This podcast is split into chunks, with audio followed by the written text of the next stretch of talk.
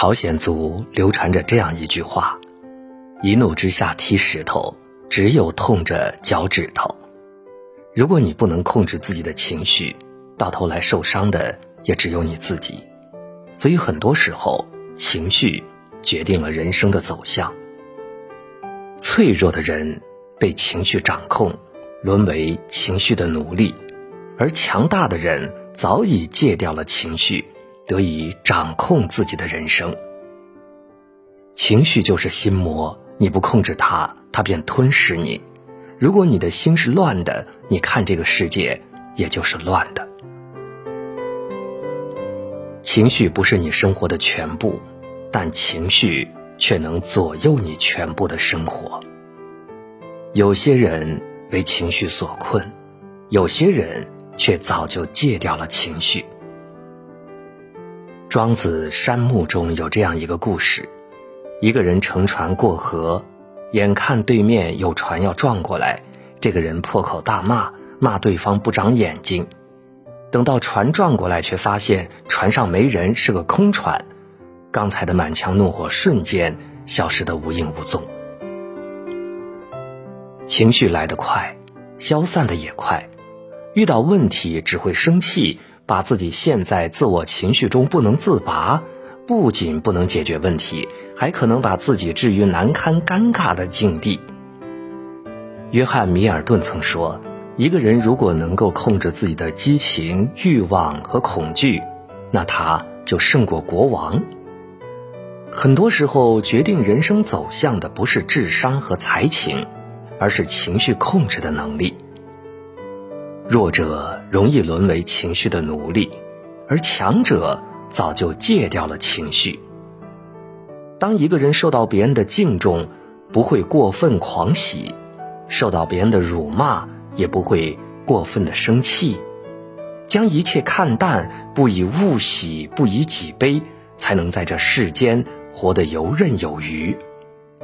就像安东尼·罗宾说的那样，成功的秘诀就在于。懂得怎样控制痛苦与快乐这股力量，而不为这股力量所反制。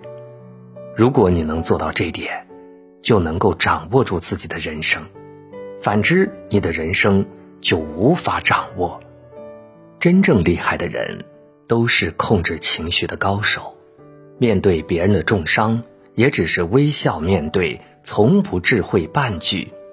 独留那人气急跳脚，自己却不伤分毫。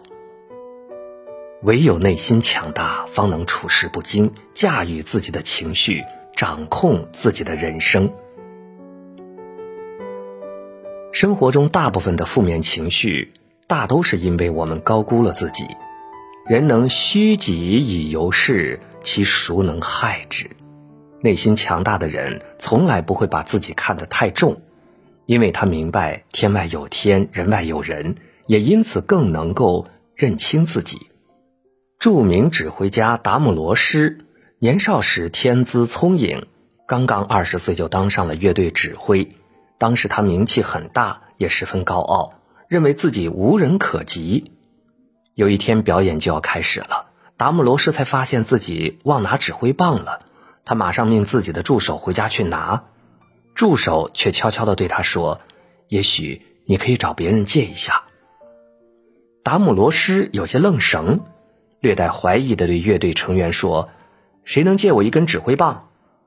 话音刚落，就见场上的大提琴手、鼓手、钢琴手等十几号人纷纷从上衣口袋中掏出了指挥棒。达姆罗施好像被什么击中了，他开始变得清醒起来。他突然意识到，自己可能并不是什么不可或缺的人物，每个人都默默努力，随时准备代替自己。自此，达姆罗什谦逊有礼，再也不曾傲慢，不把自己看得太重，才能够站在高位而不迷茫，位居低位也不自卑。生活中放低自己的姿态，把自己当成浩瀚星空中的。一粒微尘，浩渺汪洋中的一滴水珠，就少了许多痛苦和烦恼。坦然处事，从容待人，面对挫折，能激励自己；面对骄傲，能反省自己；面对诋毁，更能认清自己。唯有内心强大，方能虚己以待，不过分轻视自己，亦不过度看重自己，坦然面对生活，微笑面对人生。生活不是一帆风顺的，每个人都会有情绪，这很正常。但情绪就像水，宜疏不宜堵。学会控制情绪，不能够把情绪看得过重，也不能一味遏制情绪的产生。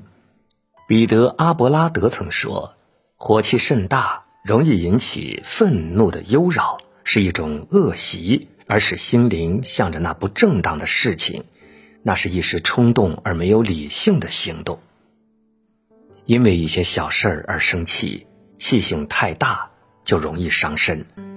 别拿别人的错误惩罚自己，人生或许就能快乐许多。而庄子也曾说：“人莫见于流水，而见于止水，为止能止众止。”一个无法控制自己情绪的人，就像流水。怎样都无法映照出自己真实的心境，而一个能够控制自己情绪的人，才可以心如止水，内心充实而强大。有一天，著名作家哈里斯跟他的朋友一起去买报纸的时候，朋友礼貌和摊贩说了声谢谢，但摊贩冷眼相对，一言不发。哈里斯问摊贩的态度这么差。你为什么还要和他说谢谢？朋友则说：“我经常来这里买报纸，而他每天都是这样。但我为什么要因为他的态度而决定自己的行为呢？”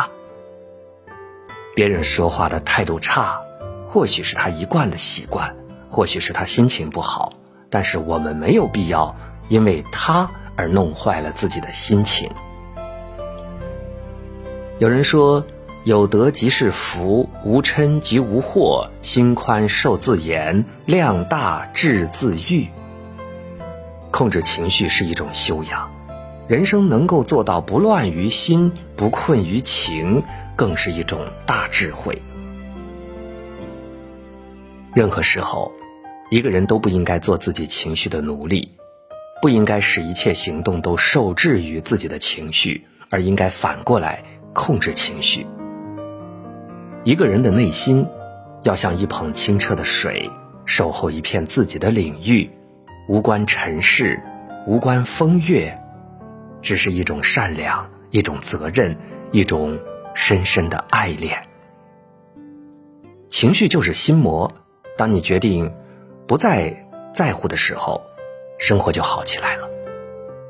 人生中会遇到很多这样那样的问题。唯愿你心平气和，不急不缓。山重水复疑无路，柳暗花明又一村。